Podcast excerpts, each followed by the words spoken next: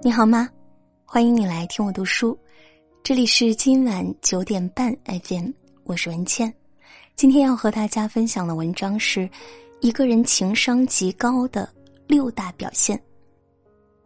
如果喜欢这篇文章，欢迎转发到朋友圈，和更多的朋友分享。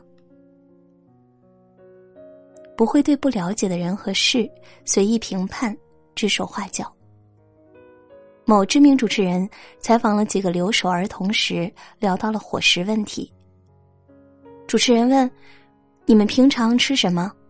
小朋友说：“青菜。”主持人问：“会有肉吃吗？”小朋友说：“不常吃。”主持人问：“为什么不吃肉呢？肉不好吃吗？肉容易坏吗？还是有其他原因？”小朋友说：“因为没有钱。”在现实中，还有很多这样的情况发生，在没有清楚真相的情况下，就以偏概全，甚至对别人评头论足，从不考虑对方的感受。你买辆车，他们会说：“这车这么便宜，还一堆毛病，你为什么要买？”你节省一些，他们会说：“你怎么这么抠？”这样做就是伤害了别人，还不自知。电影《了不起的盖茨比》中有这样一句话，可以作为最好的提醒：每当你觉得想要批评什么人的时候，你要记住，并不是所有人都拥有你拥有的优势，因为真正高情商的人懂得体谅别人的不易，不会随意去评判一个人，不会在言语上分毫必争。为什么有些人的人际关系很差，被贴上低情商的标签呢？有一个比较重要的原因，就是他们喜欢逞口舌之快，始终要在言语上胜过别人，不让分毫。千万不要在一些无关痛痒的小事上过分纠缠。看看身边那些时常争吵、一地鸡毛的家庭，总有一方是非常强势且好战的，没理争三分，得理不饶人。很多关系的破裂就是这么开始的。也千万不要在说不通的事情上浪费时间，总有那么一部分人觉得只要自己没见过，便等于世界上没有。你说有，我便要和你争出个是非对错来。和这些人纠缠下去没必要，层次不同，不必硬聊。情商高的人，真正高明的地方在于他们比较理智，懂得权衡利弊。在说话做事时，能把握好分寸和尺度，可以做到见机行事。说话有分寸，不乱开别人的玩笑。爱默生说：“同人开玩笑，必要掌握分寸感。适当的幽默玩笑，就如同饭里的佐料一样，可以让我们的生活更加的轻松和愉悦。然而，过量的或者不适当的佐料。”却会糟蹋掉一顿美餐。所有的玩笑都有边界。曾有人总结出，朋友之间的玩笑有三条红线：不拿对方的身体缺陷开玩笑，不拿对方的信仰开玩笑，不要拿对方的亲人开玩笑。人与人之间讲究的是出言有尺，嬉闹有度。真正会说话、情商高的人，不在于他如何巧舌如簧，而在于他懂得设身处地，把话说到别人的心坎儿里面。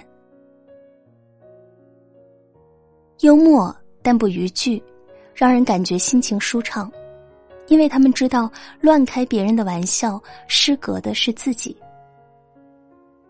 善倾听，让人相处舒服。卡耐基曾在《人性的弱点》里讲过一件事。一次，他在纽约出版商格利伯的宴会上遇见一位著名的植物学家，期间几乎只有卡耐基认真且耐心的静听植物学家关于室内的花园如何盛开的事实。两个人谈了数小时之久。当这位植物学家要跟客人道别时，他对卡耐基说了很多溢美之词。夸他很有趣，富有感染力。其实，在人际关系中，我们遇到的大多数麻烦，并不是我们不会说，是我们不会听。有时你说的越多，对方越听不进去，甚至越反感。没人愿意跟一个只想去表现自己的人交流，但大多数人都愿意跟对自己感兴趣的人交朋友。善于倾听，真的是一种大智慧。懂示弱，已到凌云，仍虚心。有人的地方就有江湖，有江湖的地方就有竞争与攀比。有句古话：“木秀于林，风必摧之。”太张扬，往往容易遭致恶果。所以，越聪明的人越懂得示弱，也越懂得低调，才能免遭嫉妒与重伤。富兰克林年轻时去拜访一位德高望重的老前辈，那时他年轻气盛，挺胸抬头，迈着大步，一进门头就狠狠的撞在门框上。出来迎接他的前辈看到他这副样子，笑着说。很痛吧？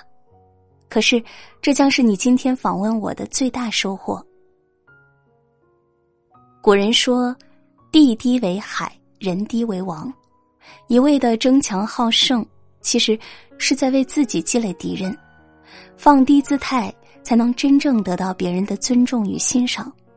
毕竟，没有人会喜欢与趾高气昂、高高在上的人相处。